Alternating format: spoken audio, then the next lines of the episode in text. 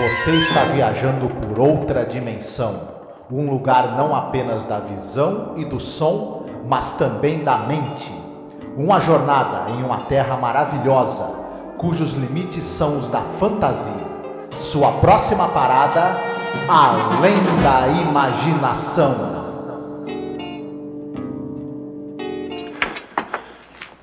What I done to them Yanks, I can do to the whole Union Army. Freeze them all in their tracks. Magic. It is magic. You mean you could. You could do this to the whole Union Army? Could and would. Why don't you, old man? One good reason only. I'm going to die. So I ain't going to be around to do what's got to be done. I'm leaving it up to you. Don't seem right. Like being in league with the. The devil. That's who you're in league with. The devil himself. Olá, ouvinte! Seja bem-vindo a mais um episódio sobre a série clássica Além da Imaginação. Meu nome é Angélica. Eu sou o Marcos. E hoje nós iremos falar sobre o episódio número 76, no geral da série, episódio número 11 da terceira temporada, Steel Valley. Seria algo como Vale Parado, Vale Paralisado, né? Algo Isso. do gênero, numa tradução livre, né? Como a gente sempre faz, que a gente nunca faz a checagem do título em português. pois é, esse é um episódio dirigido pelo James Sheldon, roteiro do Rod Selling, porém baseado em um conto do Manly Wade Wellman, né? Um conto muito famoso, a gente vai falar sobre esse autor, né? É um daqueles episódios que a gente coloca como um episódio que hoje em dia chamaria de. Veja bem, não é minha opinião, é opinião de várias pessoas, né? Já vi o pessoal comentando, é meio filler, né? Que é um episódio que não tem assim o mesmo brilhantismo que outros episódios da série, mas quando você vai buscar o background, ele é tão interessante, né? Que você acaba achando mais interessante pesquisar sobre o episódio do que o episódio em si, já entregando, né, a minha opinião. O que, que tu acha, Marcos? Eu acho que sim. Eu- eu- se a gente for falar da vida do escritor cujo conto foi adaptado para esse episódio, a história chega a ser mais interessante do que a do próprio episódio. Mas enfim, é é uma pena, né? Porque esse cara que é um escritor, o, o Manly Wade Wellman, tão importante, uma das, esse episódio é a adaptação mais famosa de uma história dele para o audiovisual e não é um dos episódios mais legais assim da, da- de, de Além da Imaginação, né? É uma pena. Tal. Ele é um cara que com certeza tem muita material que poderia ser adaptado para produzir é, resultados até melhores, mas acabou sendo esse, né? Uhum, uhum, verdade, verdade. E aproveitando que a gente está aqui no começo, né, na sessão de curiosidades e tal, você quer falar um pouco sobre a carreira do Manly Wade Wellman? Conto, na verdade, o título original é The Valley Was Still, né, que é um conto de 1939, que apareceu primeiramente na, naquela revista Weird Tales, né? Uhum.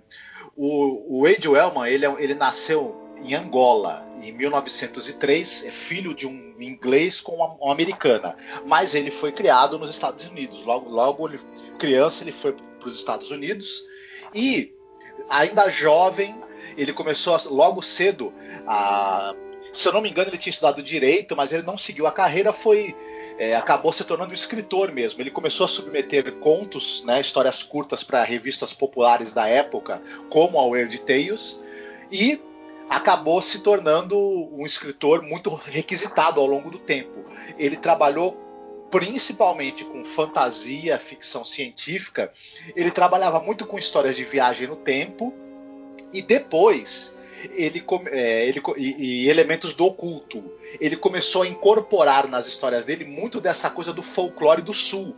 E aí ele ficou muito marcado pela passagem dele na revista Weird Tales. Essa revista não foi a que ele mais escreveu, com a qual ele mais colaborou. Ele produziu muita coisa para outras revistas, mas a participação dele nessa revista foi muito marcante, porque ela é uma revista muito famosa e todo mundo que participou dela fica marcado por ter publicado nela. E eles, ele é uma coisa engraçada, os escritores, é, Ray Bradbury, Robert Howard, H.P. Lovecraft, o Manly Wade Wellman e outros, eles tinham uma espécie de universo da revista. Os personagens das histórias de um apareciam nas histórias de outro, situações eram compartilhadas, é, universos geográficos eram compartilhados entre os vários escritores. A revista tinha uma espécie de universo dela. E ele também contribuiu com isso, emprestando personagens para histórias de outros e pegando personagens de outros autores e colocando nas histórias dele também. Ele teve um outro conto adaptado também no episódio Night Gallery, né, mais para frente, nos anos 70, e claro que o Rod Serling não ia deixar de adaptar alguma coisa desse cara tão importante, né, no Além da Imaginação. Pena que é, esse episódio ele não é, não está entre os melhores e, e tem algumas mudanças que foram feitas no texto que talvez tiraram um pouco da força do episódio. O final que ele colocava, que ele colocou, era um pouco mais dramático. Tinha alguns detalhes que talvez no conto dele tinha um senso de drama mais, mais forte, eu acho. E aqui no episódio ficou um pouco diluído. Mas vamos é. falar sobre isso em breve. Sim, vamos falar sim. É realmente curiosa a história que envolve esse, esse autor e esse conto, né? E é uma escolha lógica, inclusive o, o Serling querer ter uma, uma história como essa, né, na, em Além da Imaginação, e ao mesmo tempo é como você falou, ele ficou preso a, ao que ele na verdade não poderia mostrar, né? Depois também a gente explica, mas ele não é um cara muito dado a colocar é, coisas gráficas, assim, violência, entendeu? Na tela. Essa história ela tem violência, né? Violência gráfica, né? Uhum. Vou até tentar ler o trechozinho para vocês aqui, como foi separado aqui de maneira bem interessante pelo cara do Shadow em Substance. É, pois é, cara. Então, esse episódio, como eu falei, não é nem que eu tenha gostado muito do episódio, porém é um episódio que tem elementos interessantes. Quem assistiu aquele episódio Eled, que é um dos meus favoritos, sabe? Que, que é dos astronautas, que eles vão para aquela para aquele planeta que todos estão parados, né? Esse episódio também tem isso, né? Essa questão de pessoas paradas até é utilizado ali pelo, pelo fotógrafo, pelo diretor, é fotos além de filmagem, tem um negócio que o, o personagem fica cutucando as pessoas paradas, então também esconde um pouco qualquer movimento incidental, né? Então você vê que, que é um episódio que ele tem coisas interessantes, ele tem um. Ele tem. Ele, a maneira como ele é feito, produzido, é muito. É com muitos. É, muitos extras e tal. Então é legal você assistir. Porém, não sei, ele falha em várias questões, assim, né? Talvez até de mudança de roteiro. É bem como você falou. A história do, do, do autor é bem mais interessante, né? Então, fazer o que, né? Pô, vamos falar um pouquinho sobre os atores em cena, porque tem uma curiosidade, né? Que esse episódio tem o Gary Merrill, né? Que ele faz justamente o, o soldado, né? Uma espécie de batedor, na verdade, né? Que é, o nome dele é Paradine, ou Paradine, não sei, acho que é Paradine, né? E ele, ele que vai descobrir toda essa questão da cidade e tal, e outros elementos. Mas esse cara, quando a gente começou a assistir o episódio, eu até falei, né, Marco? Falei, cara, que voz linda, né? Que ele tem uma voz rouca, né? Assim, né? Aí eu fui descobrir que o cara, ele, ele interpretava o Batman num programa de rádio que era das histórias do Superman, sabe? Ele fazia Isso. a voz do Batman. uhum. Ele interpretou o personagem Bill Simpson no filme A Malvada e ele ficou famoso porque ele foi casado com a Bette Davis e foi namorado da Rita Hayworth, né? é. Não é ele é mais não, famoso. Gary, ele é mais famoso por isso do que, na verdade, por, por causa. Mas ele Só tem uma carreira. Linda. Mas ele tem também uma, uma carreira importante de no cinema, né? E como coadjuvante na maioria das vezes, né? E, ele tá também em muitas séries de televisão, sobretudo faroeste, séries de policial, séries investigativas, porque ele tinha esse tipo, né? Uhum. É, esse, esse, esse, rosto mesmo de, de, de, homem duro, né? E essa voz é, poderosa que ele tinha combinava muito com personagens é, vilões, bandidos ou pistoleiros, enfim, ele tinha um tipo para isso. E ele fez uma carreira, principalmente na TV também, em cima desse tipo de personagem, de ou policial ou, ou faroeste, enfim, uma figura. Esse ator, o Gary Merrill, apesar de ser uma história, né, que a gente vai explicar também porque o porquê disso, porque é o segundo episódio, né? O outro é o The Passersby, que você tem novamente essa questão da Guerra da Secessão, né? Aí você fica se perguntando, poxa, mas já tem novamente um outro episódio sobre a Guerra da Secessão E você vai entender, é, se você analisar a época que, que o episódio sai, que é em 61, né, 1961, era o centenário da Guerra da Secessão. Então é por isso, é o que estava em voga, né? O Seren também pegava o timing do que, do que, que era o assunto do momento, como a gente já comentou, né? Então era o que estava sendo ali rememorado, ele resolveu colocar mais um episódio sobre essa questão da Guerra da Secessão e pior, né, com essa questão dos confederados, né, que a gente estava até comentando, falando, nossa, novamente, né, o drama dos confederados, né, e tal. Só que eh, o Gary Merrill, isso que é interessante que eu ia abordar, era um ativista, você entendeu? É, pelos direitos humanos. Ele fez esse personagem confederado, porém ele era um, um cara notoriamente é, que lutava contra essa questão de racismo, né? Então, muito curioso assim o background da história dele.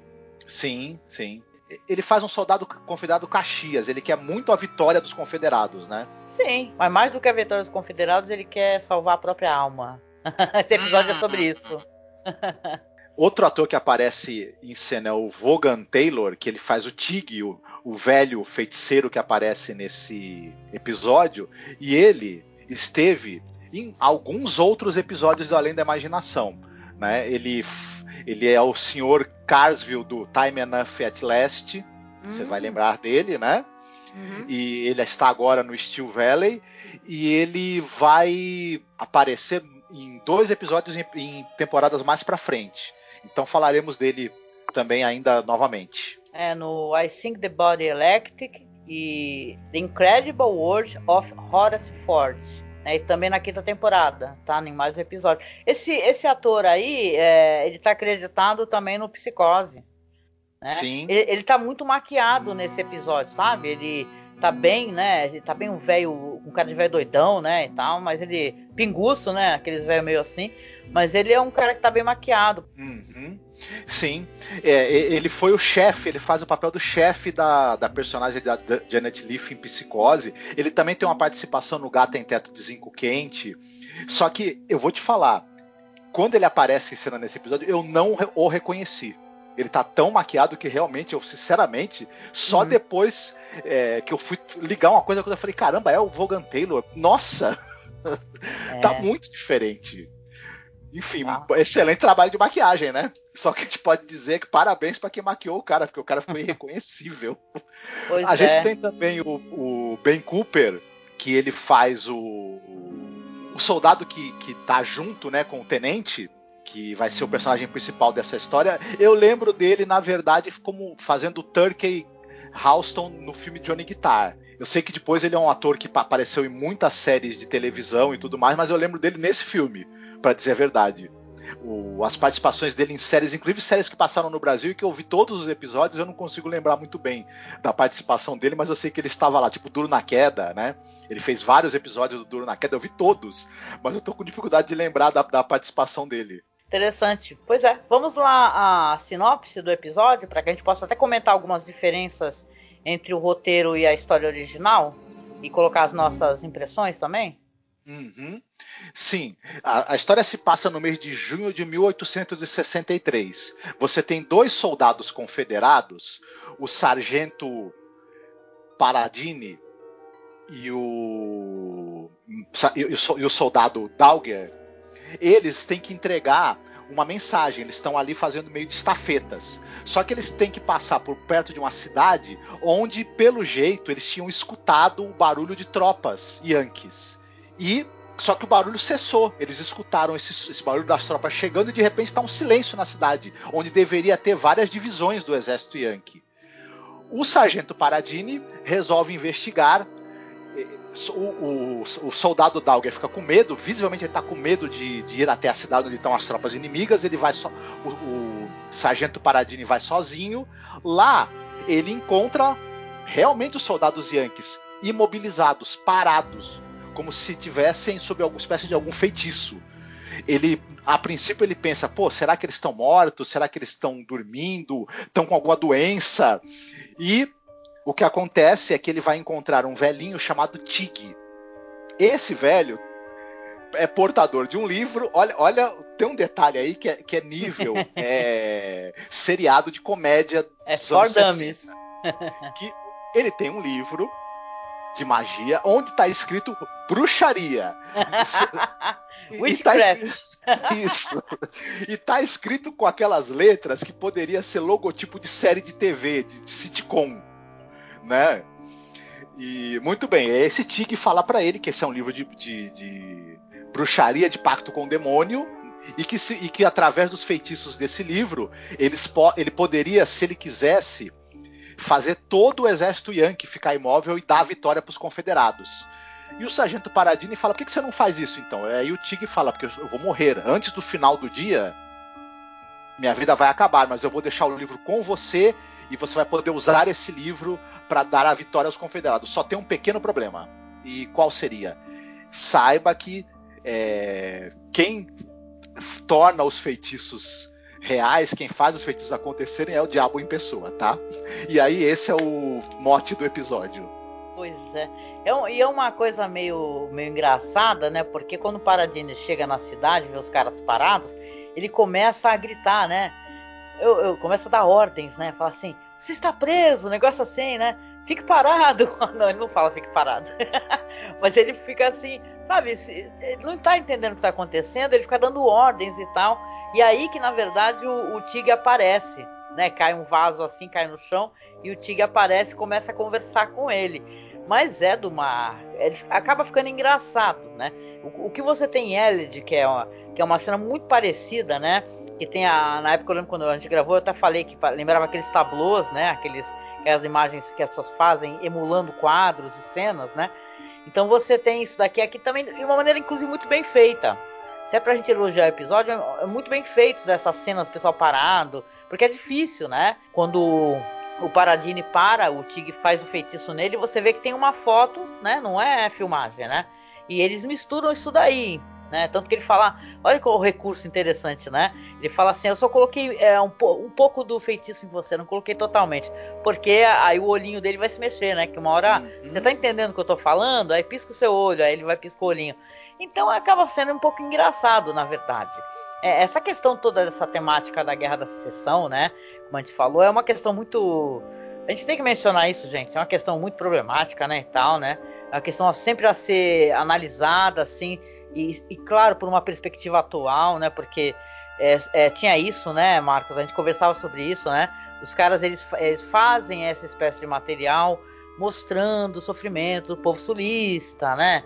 e tal, o quanto, né, tanto que o Tig fala assim pro, pro Paradine, falar, ah, é, os caras chegaram aqui, o exército da União, né, destruindo tudo, e eu então resolvi começar a agir, né, e é bem que você falou, né, realmente ele acaba falando para ele que vai morrer, né, e oferece a ele então a possibilidade de fazer essa magia, porém, em troca da alma dele. Por sinal, escreveram o nome do cara errado, né, no, no episódio, né, isso aí é uma sacanagem fodida, né? Porque o, o nome do, do autor é, é Manly Wade Wellman. Aí escreveram o nome dele errado, Manley, né? E, e daí ele diz que sempre acontecia isso com ele, ele ficava bem puto, né? Mas o que, que eu estava comentando com vocês sobre essa questão do, da história original e da adaptação? O Sérgio não gostava, né? E eu acho que é, é para além de não gostava, acho que ele não podia, né?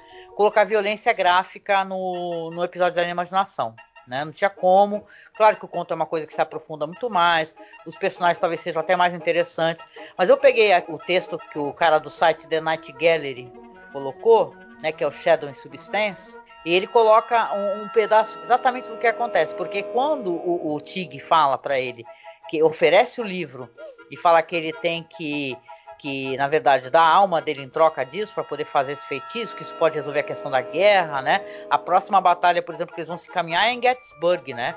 Que houve um massacre absurdo e o Sul se lascou bonito no negócio, né? uhum. né? Mas o que, que acontece é que no, no conto, só esse trechinho aqui para ler para vocês, na hora que eu começo a falar para ele que ele tem que assinar com sangue, né, para poder é, ter esse poder, o que que tá escrito aqui, ó? É, abre aspas. Paradine entrou em ação. Sua mão direita, ensanguentada, agarrou o livro, arrancando-o dos dedos trêmulos.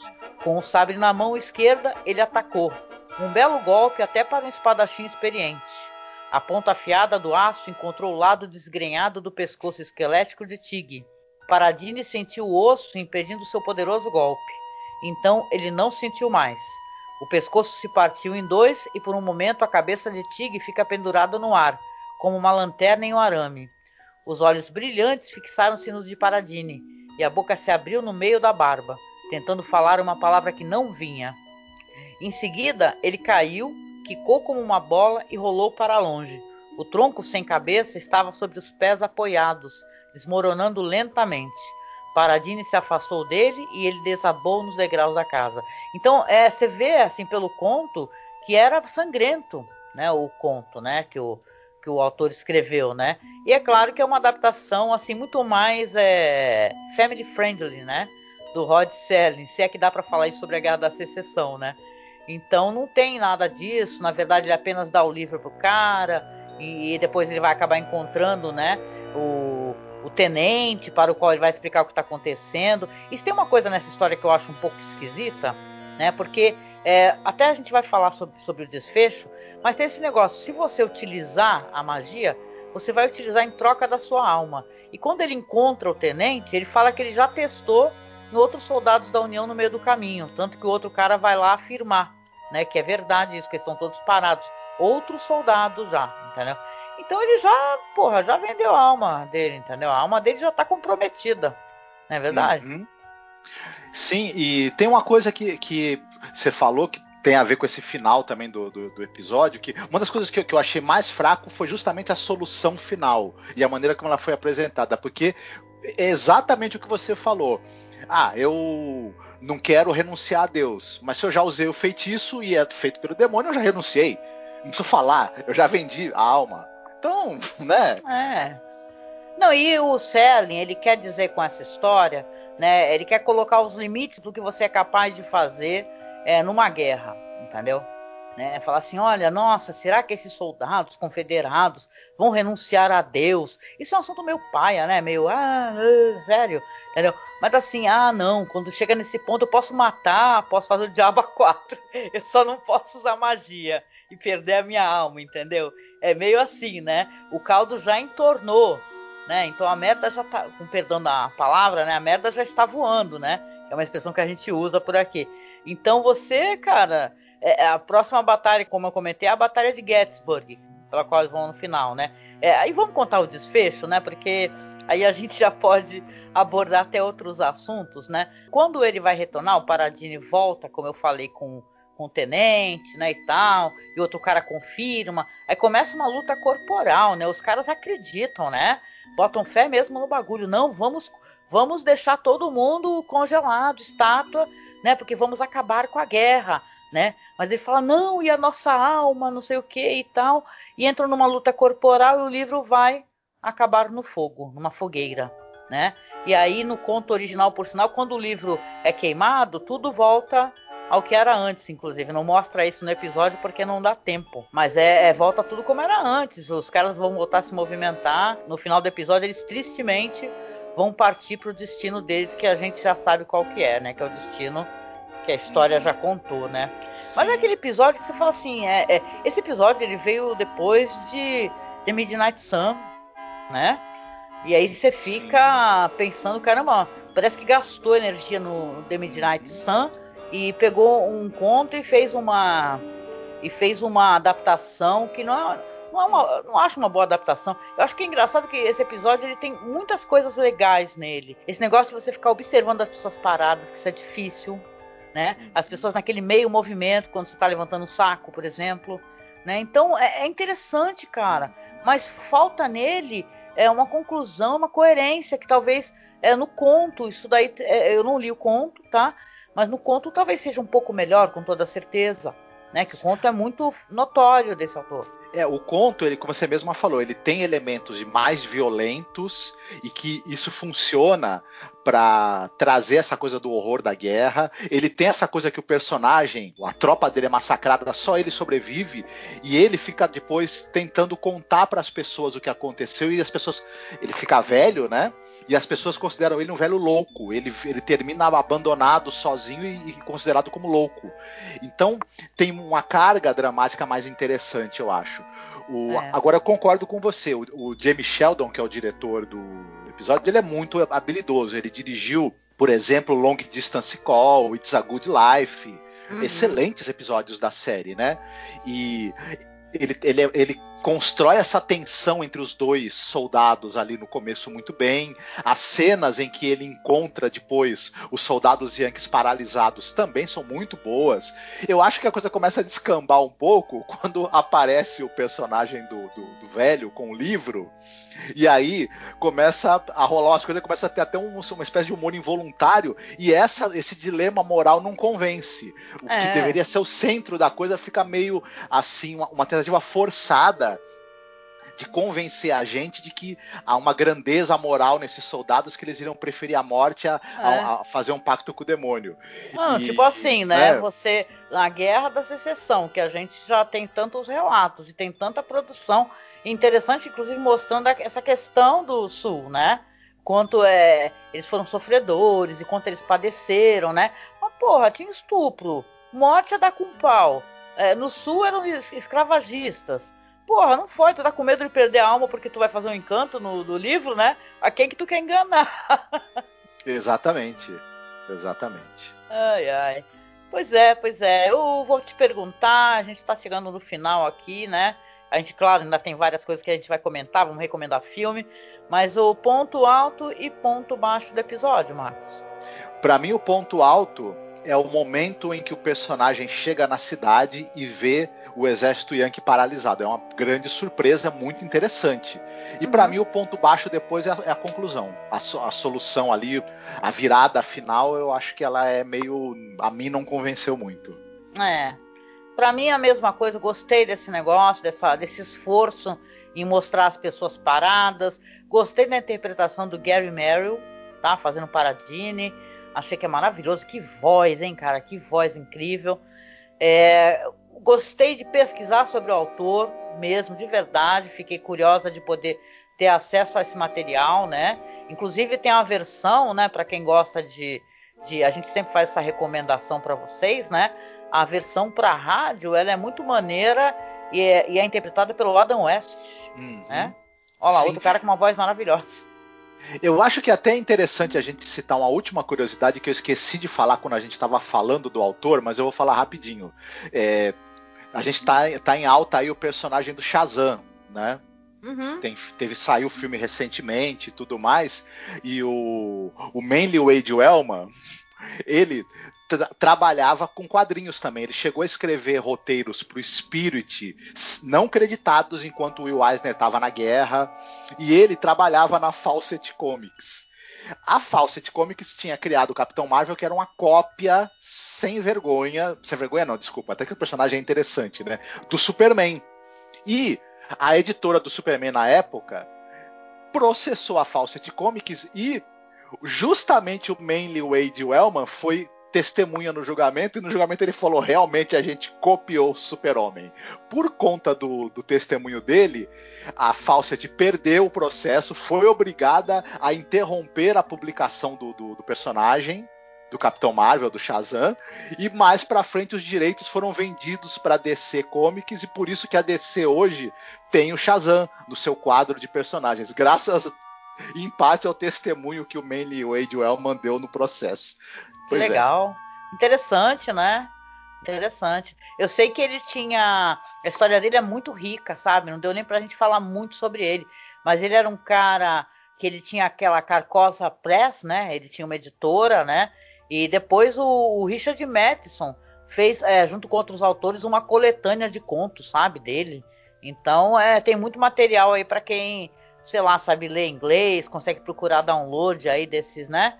desses documentos aí que vale muito a pena, né? Mas vamos lá então a recomendação de filme, né? Que a gente sempre faz filme, série e tal. Se separou alguma coisa para recomendar, Marco?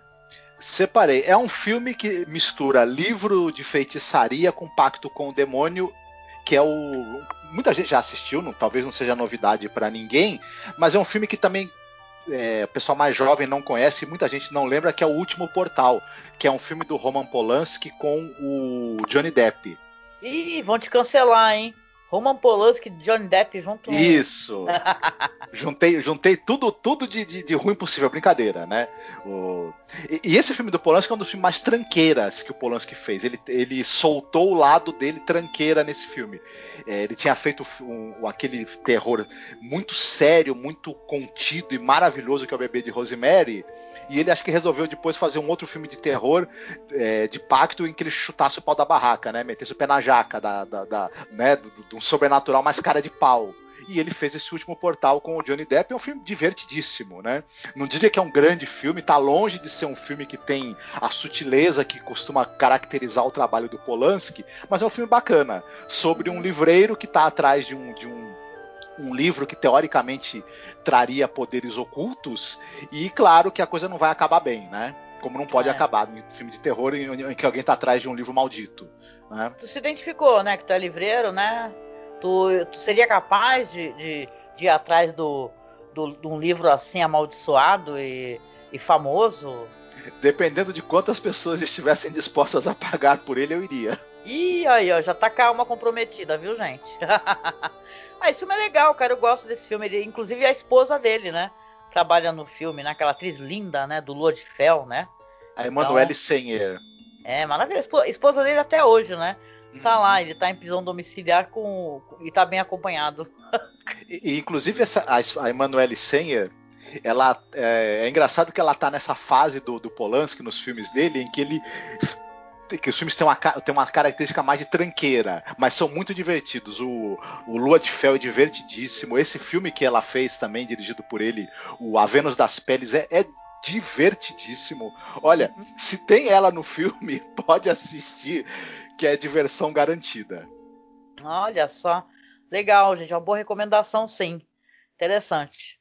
Pois é, na minha recomendação, eu vou é, aproveitar a temática da questão da, da Guerra da Secessão.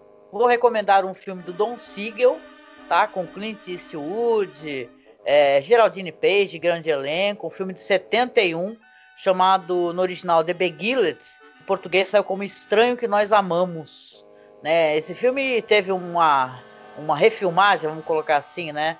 É, pela Sofia Coppola, né? Ela disse que é, fez direto, na verdade, baseando-se ali no livro, né? E não no, no filme, obviamente, porque é um livro, né? Nós vamos conhecer a história ali de um cara que tá ferido, né? É um cara do exército da União, né? Um Yankee, e ele vai acabar sendo socorrido, ele tá com a perna ferida, vai parar em um, internato, né, cheio de moças ali, estão aprendendo francês e o caraco, e tem uma questão de ter uma escrava, inclusive, presente ali durante, né. Só para colocar aqui, eu, eu mencionei o filme da Sofia Coppola, que é um belo filme, sabe, muito bem fotografado, filmado, aproveita a questão de luz natural, sabe, ele é muito... É, ele, ele, ele é um filme excepcional, assim, entendeu? Só que falha, na minha opinião, miseravelmente, porque ele não coloca a questão da, da escravidão, entendeu? E o filme original 71, ele tem essa personagem que é uma personagem que é, que é uma escrava, né? Essa história é uma história muito interessante, perturbadora, gente, porque o cara vai para lá e elas é, vão começar a se interessar por ele, né? Muita gente não gosta desse filme porque acha que esse filme ele tem uma, um ar meio machista, né? Na mulherada tudo querer ficar com ele e tal, porque é um filme, obviamente, filme muito erótico, né? Tem a questão sexual, é, de, de garotas mais jovens, a, a, diretora que é mais velha, todo mundo quer dar para ele, entendeu? Aí chega um ponto que a história vai virando tipo aquele filme lá, que é a história do Stephen King, o Misery, saiu como louca obsessão, né? Então elas vão ficar ameaçando entregá-lo né? Não tô contando muito, gente, dá para assistir de boa. Né? Elas vão ficar ameaçando entregá-lo ali para os confederados e ele vai ficando, na verdade, à mercê delas, né? E ali todas estão ali na, naquele, naquele negócio de é, o único homem e tal, e o Clint Eastwood nessa época tava bonitão. É, é uma história muito diferente, sabe? para quem acompanha a carreira do Clint Eastwood, que era o, o cara lá dos faroestes, né? O bom, o mal e o feio. E é uma história que no máximo que mostra ali é no começo umas fotos, sabe? Umas fotografias da guerra e tal, né? É uma história mais dramática, na verdade. Então, eu gosto muito desse filme de 71, gente. Assisti o da Sofia Coppola, mas apesar de lindo o filme, tem um ar feminista assim, não soa tão interessante para mim quanto esse original do Don Siegel. Então, fica aí a minha recomendação.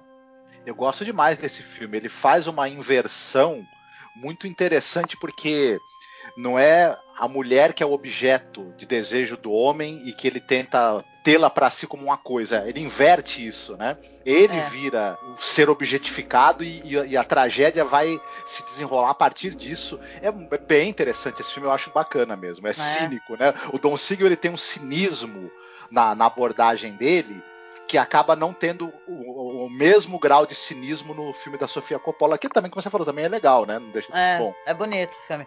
Mas é, eu gosto mais do original, ele tem esse ar mais profano, sabe? Mistura sexo com, com o sacro, né? Com o sagrado, né?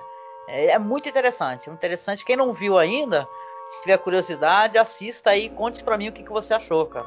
Como é, é, vamos lembrar que o internato é, é no sul, né? Porra, tem, tem esse, essa narrativa aí que tem uma, tem uma mulher negra escrava ali. Então, porra, retirar isso para mim da história é terrível. Né? Isso foi uma das, logo de cara, uma das coisas que eu não gostei do filme da Sofia Coppola, entendeu? Eu, para mim é importante ter essa, essa temática justamente por ser no meio da Guerra da Secessão, cara. Entendeu? Mostrar o que que esse pessoal é, defende, o que que eles gostam, na verdade, né? E por que que tem essa tendência à violência, né? Então, interessante. Fica aí a recomendação.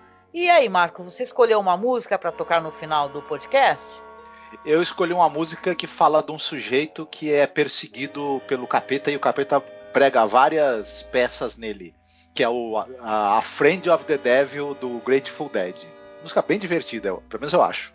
Ah, legal. Não, não, olha, aquele negócio, quando você fala às vezes o título, eu só vou reconhecer a música quando eu tocar ela uhum. para poder colocar no podcast. Mas eu gosto da banda Grateful Dead, então tá valendo aí. Com certeza vou me surpreender, gostar e os ouvintes também. E chegando aqui ao final do podcast, agradeço a vocês, eu e o Marcos, a sua companhia, você nos permitir, né, que nós lhe façamos companhia.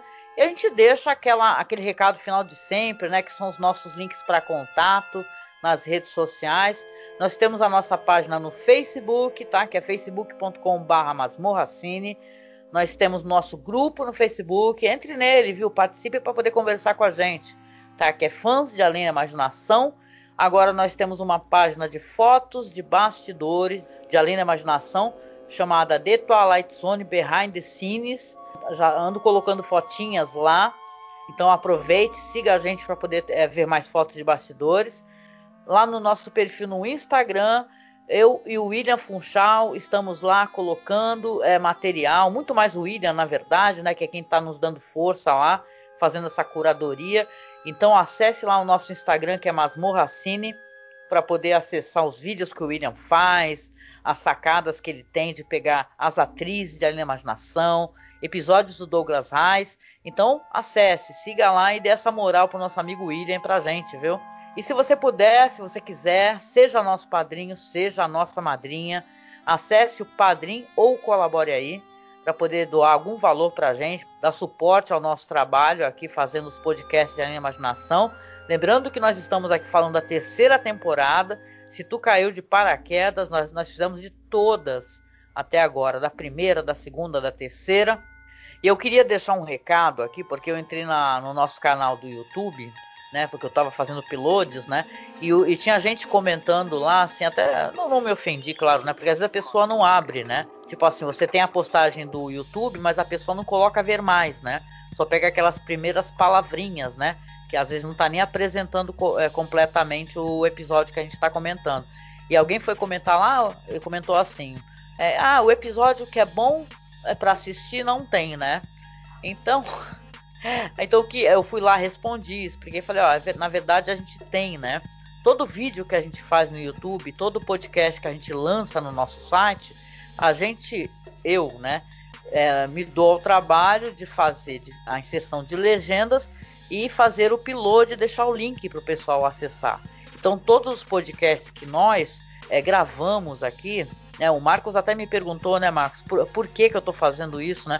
Porque eu sou assim, se tu começa a fazer algo de um jeito, eu vou até o final, né, fazendo. Então, a gente já tá em pegar contabilizar, tem até muito mais de 70 episódios, porque a gente tem feito também sobre a série do Jordan Peele.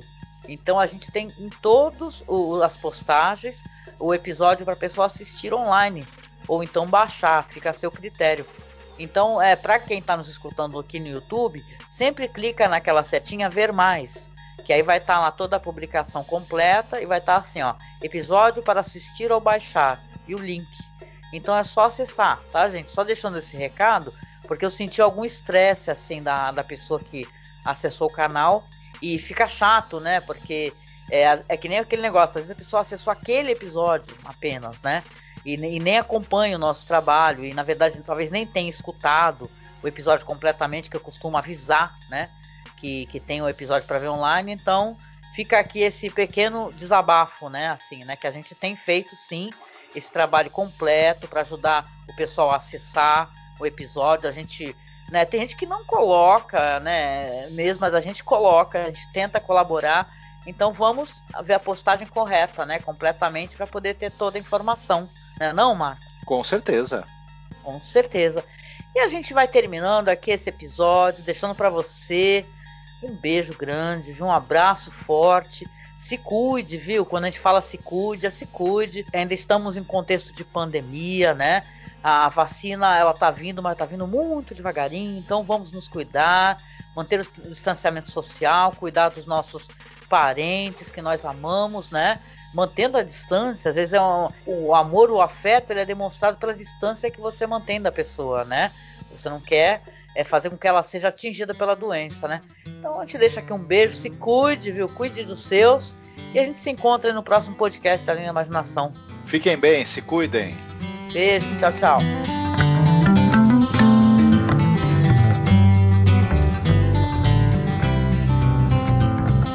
I lit up from Reno, I was trailed by 20 hounds. Didn't get to sleep that night till the morning came around. Set out running, but I take my time. A friend of the devil is a friend of mine. I get home before daylight, just might get some sleep tonight.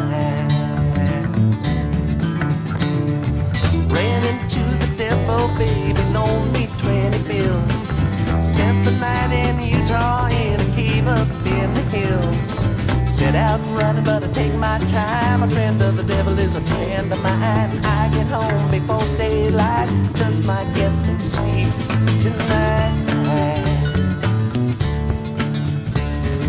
I ran down to the levee, but the devil caught me there.